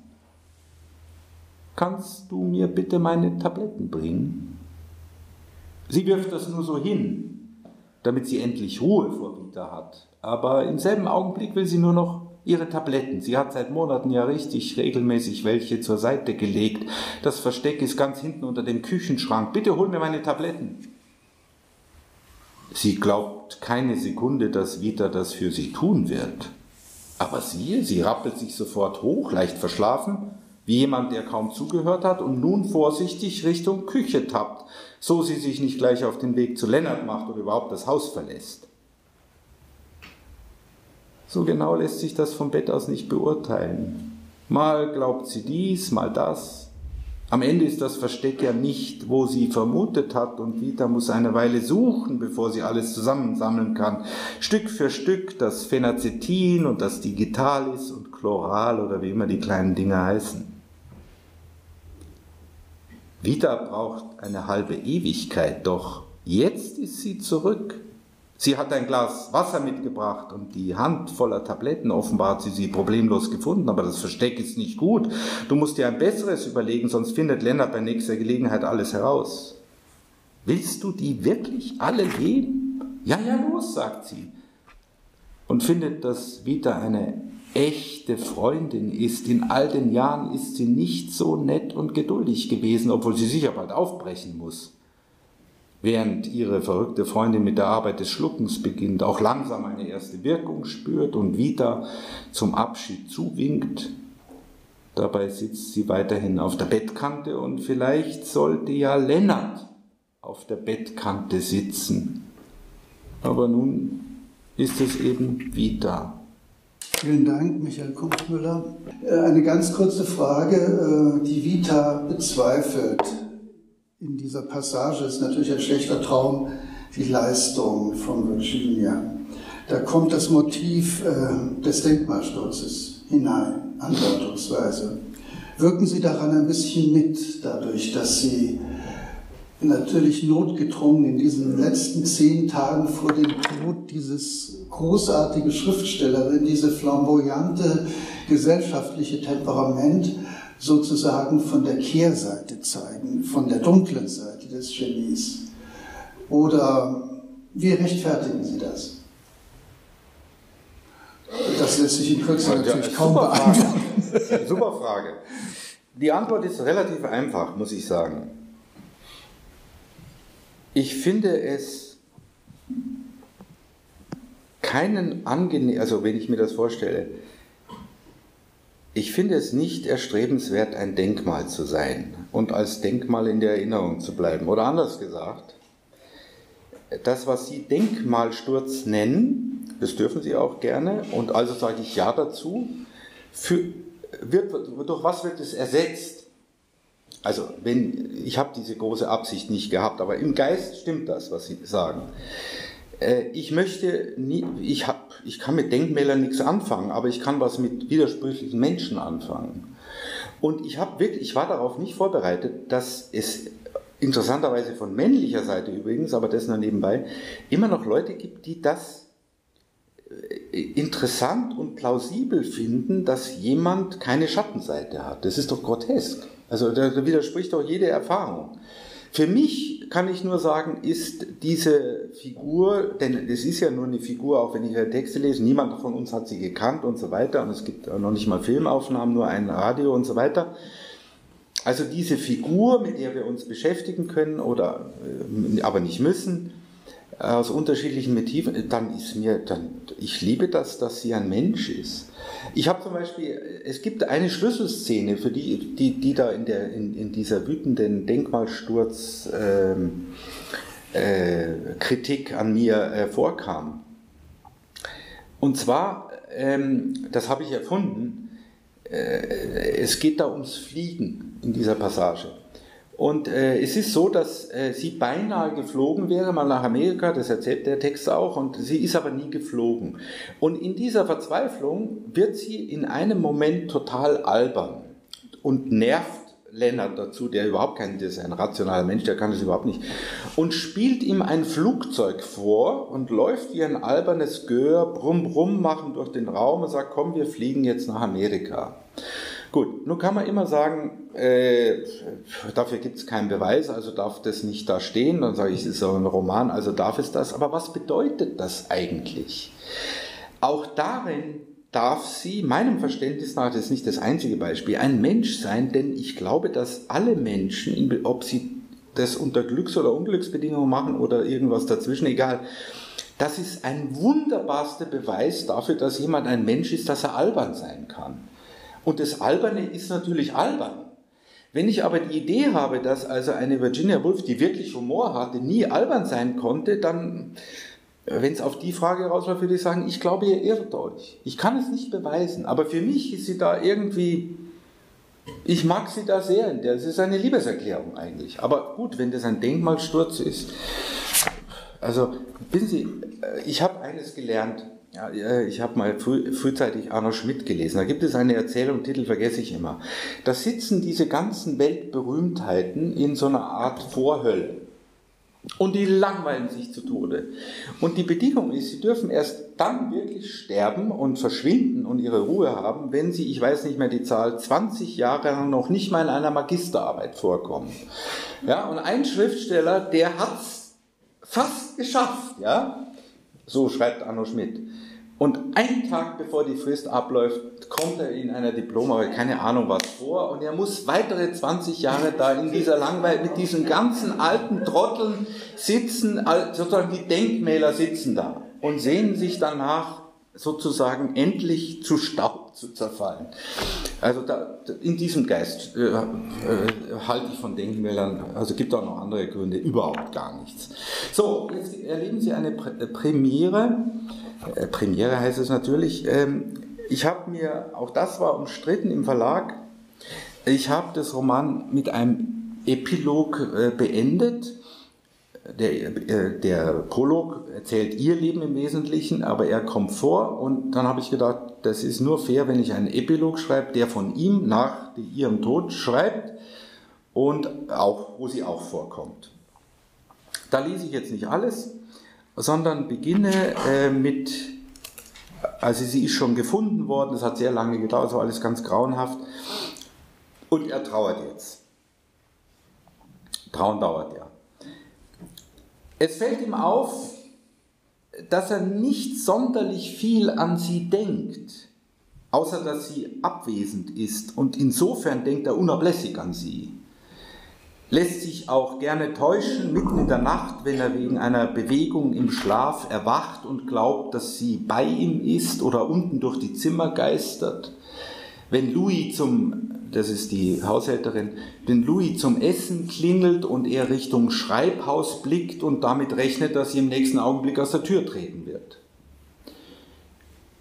Natürlich arbeitet und lebt er auch, versucht es wenigstens. Er schläft, isst und trinkt, er trifft Leute, führt die Korrespondenz, aus der er die eine oder andere Ermutigung zieht, Sätze, Formen, die ihn wieder und wieder mahnen, dass es ihr Recht gewesen ist. Sie ist nicht er. Er hat dafür gesorgt, dass sie lange in Sicherheit war, aber daraus ergibt sich am Ende kein Recht auf Schonung. Er ist nicht sonderlich wütend auf sie, nicht dass er wüsste jedenfalls. Die Lektion ist bitter und kompliziert, doch wütend ist er allenfalls auf sich, weil er bis zuletzt geglaubt hat, dass er sie zum Bleiben bewegen kann. Im Grunde trauert er vor allem um seine Illusion. Die Monate vergehen, mal mehr, mal weniger rasch, während draußen der Krieg leider überhaupt nicht vergeht und immer größere Heere von Toten und Untoten in Bewegung setzt. Im Radio bringen sie mehrmals täglich die neuesten Zahlen. Er ist oft und absichtlich allein und konzentriert sich auf die alltäglichen Dinge, macht das eine oder andere im Garten, liest und schreibt und wartet mit einem Restinteresse ab, dass das steinerne Gefühl des Verlustes vergeht oder sich verwandelt. Aber nein, es scheint unveränderlich zu sein. Oder er versteht die Zeichen nicht, denn es gibt Tage, da er sie, nein, nicht wirklich vergisst, ihr jedoch einen Platz zuweist. Hier bitte in dieser Ecke kannst du sein, aber erwarte nicht, dass ich Tag und Nacht für dich da bin. Ich muss sehen, wie ich weiterleben kann und dabei bist du mir wirklich keine Hilfe. Jetzt mit Anfang 60 scheint das Leben vorbei zu sein. Denn was hat man mit Anfang 60 noch groß zu erwarten? Aber siehe da, da ist doch was. Die Götter, an die er nicht glaubt, zeigen sich gnädig und schicken ihm eine junge Frau, die sich Tracky nennt. Zum zweiten Mal verheiratet, eine Malerin, nur wenige Jahre älter als Virginia bei der Hochzeit und natürlich auf ihre Art beladen, aber kein Vergleich. Sie ist ein Geschenk des Himmels. Obwohl ganz aus dem Himmel fällt sie nicht, er kennt ihre Schwester Alice, die früher für den Verlag illustriert hat und in diesen Wochen im Sterben liegt und im Oktober leider wirklich stirbt. Er hat Geld für die letzten Behandlungen geschickt. Die Schwester, eben Tracky, schickt es mit Dank zurück, worauf man sich in mehreren kleinen Schritten anzunähern beginnt. Man trinkt in London Tee, man schreibt und ruft sich an, schickt oder empfängt Blumen, einmal frische Erdbeeren, bevor es Ende Juli 1942 wiederum in London zu einem ersten Abendessen kommt. Tracky ist fast 20 Jahre jünger als er, deshalb ist er schrecklich nervös. Seine Hände zittern, seine traurige Seele, die so traurig vielleicht nicht ist, denn in Wahrheit jubelt sie über Trackys Blick, wie sie lacht und sich bewegt, Messer und Gabel benutzt und nicht merkt, dass er auf der Stelle auf die seligste Weise verloren ist. Eine neue Frau ist in sein Leben getreten, wer hätte das gedacht?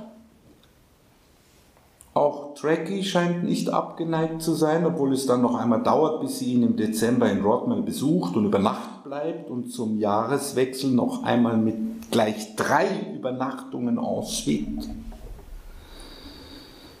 Übernachtungen klingt vielversprechender als es ist. Denn zu sexuellen Handlungen kommt es nicht und wird es auch in Zukunft nicht kommen. Aber nun ja, mit solchen Limitierungen ist er seit Jahrzehnten vertraut.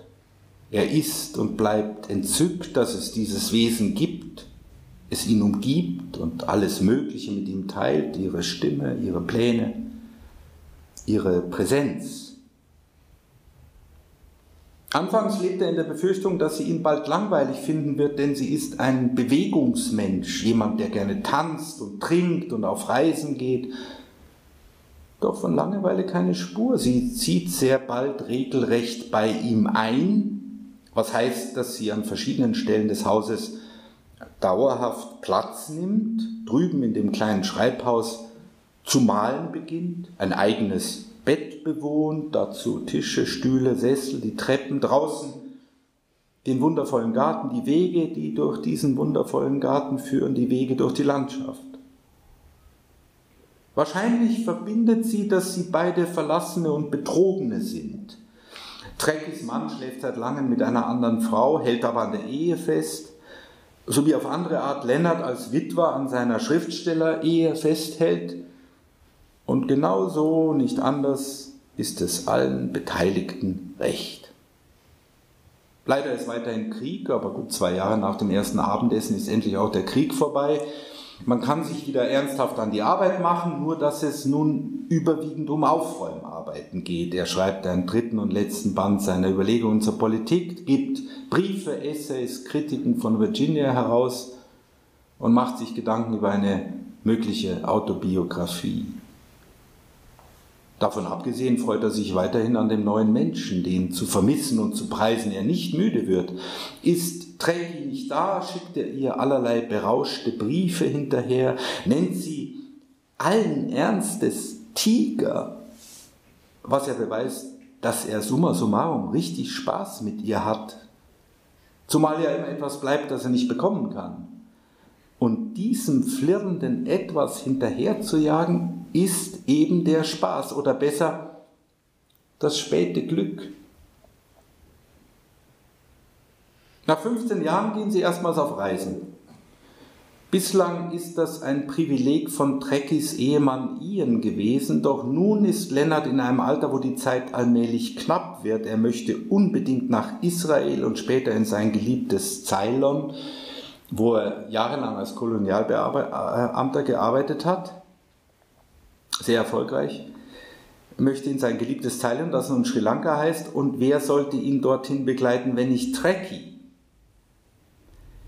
Die Entdeckung, die er auf diesen Reisen macht, besteht darin, dass er sich selbst entdeckt. Er hat die längste Zeit seines Lebens geglaubt, dass er nur als Teil eines Wirs existiert.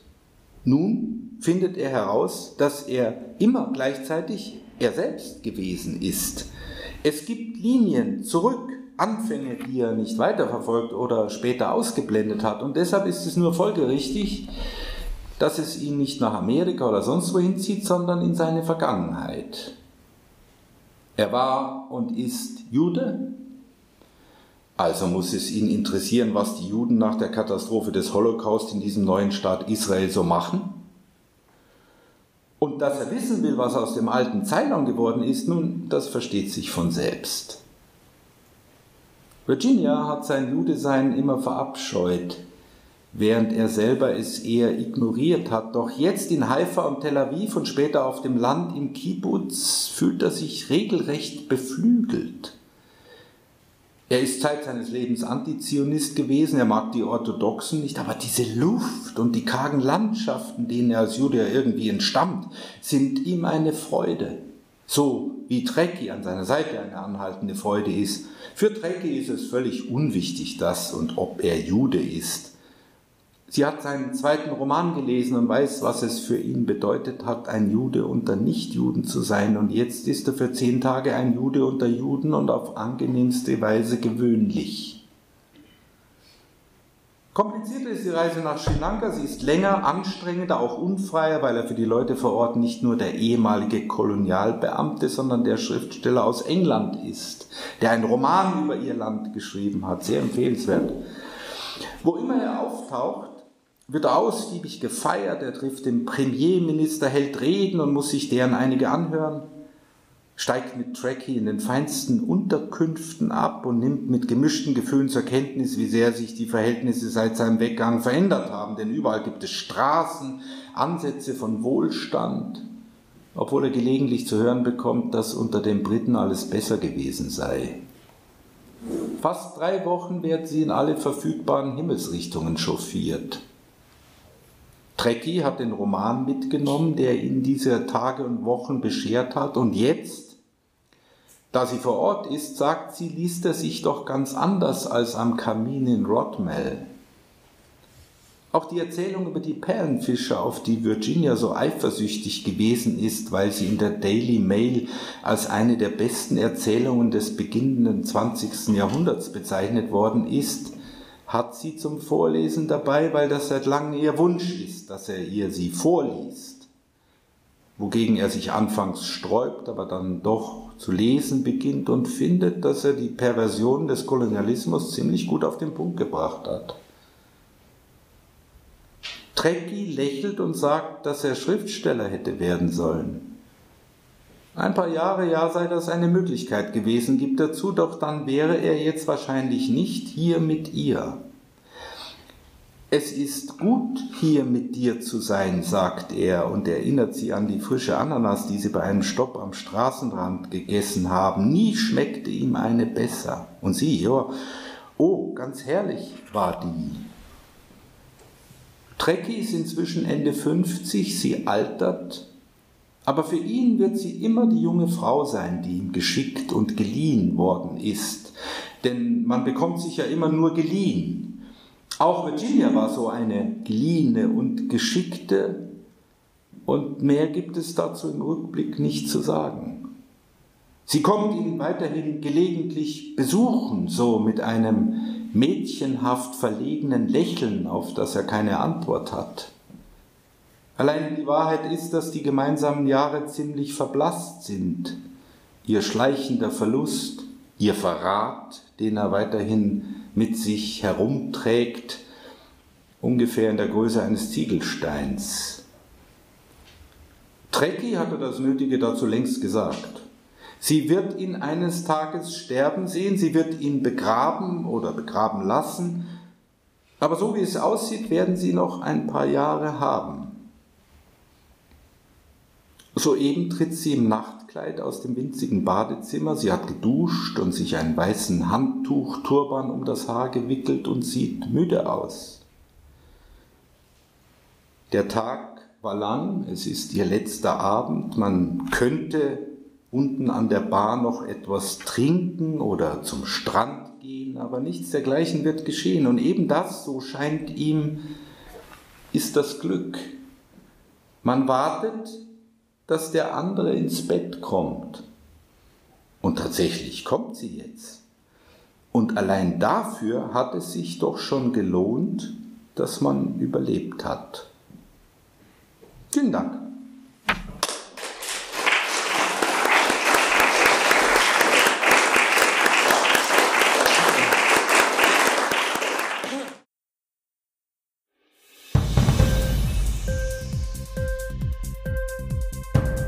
Dir die Sendung gefallen? Literatur pur, ja, das sind wir. Natürlich auch als Podcast. Hier kannst du unsere Podcasts hören. Anchor, Spotify, Apple Podcast, iTunes, Google Podcasts, radio.de und viele andere mehr.